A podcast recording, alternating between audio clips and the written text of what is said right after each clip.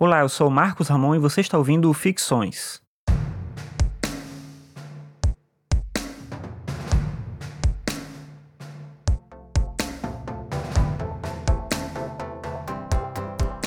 Quando a gente pensa nas ideias de ambiente social ou vínculo social, o que nos vem à mente imediatamente é a percepção de agrupamentos humanos. No entanto, será que a gente devia restringir o social à existência humana? O sociólogo francês Bruno Latour desenvolveu uma teoria chamada teoria ator-rede, argumentando justamente que não, vínculos sociais não são apenas humanos, os objetos também agem. Parece uma afirmação estranha e é, afinal, quando olhamos para um objeto não sentimos isso. Aliás, a própria definição de objeto implica em um ser inanimado que não possui escolhas, que não pensa, logo que não age. Mas Latour argumenta que o social é uma relação, daí a menção ao conceito de rede no nome da teoria. Se trata de ator-rede, porque implica em pensarmos em atores que se associam em uma estrutura de rede. Mas, voltando aos objetos, as interações sociais não são apenas de humanos para humanos.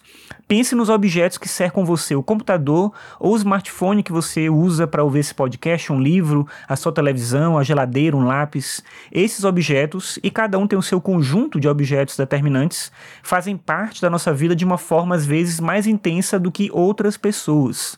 Nesse sentido, esses objetos são meios, mas também causadores de sensações, sentimentos, angústias, alegrias e medos. Eles não pensam, mas se relacionam conosco e a gente com eles.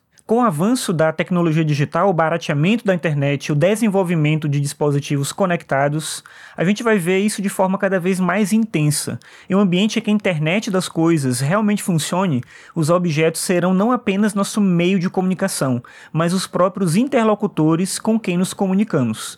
E para alguns de nós, eles já são isso. A sociedade, por mais que queiramos resistir, é algo que está sempre em movimento e tenderia mais para a indefinição do que para o seu oposto. E se o social, como afirma Bruno Latour, tem a ver com conexões, por que restringir essa habilidade aos humanos?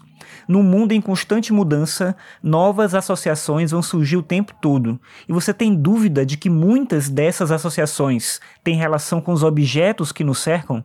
Mais uma vez, percebe aí os objetos que você usa no seu dia a dia. Provavelmente eles dizem mais sobre você do que a maioria das pessoas que você conhece.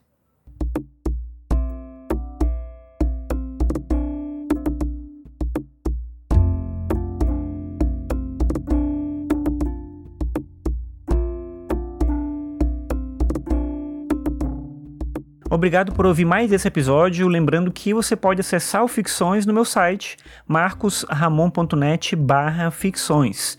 Me ajuda muito se você compartilhar os episódios com outras pessoas, assim mais gente fica sabendo da existência do podcast. Bem, então é isso. Obrigado pela sua audiência e até a próxima.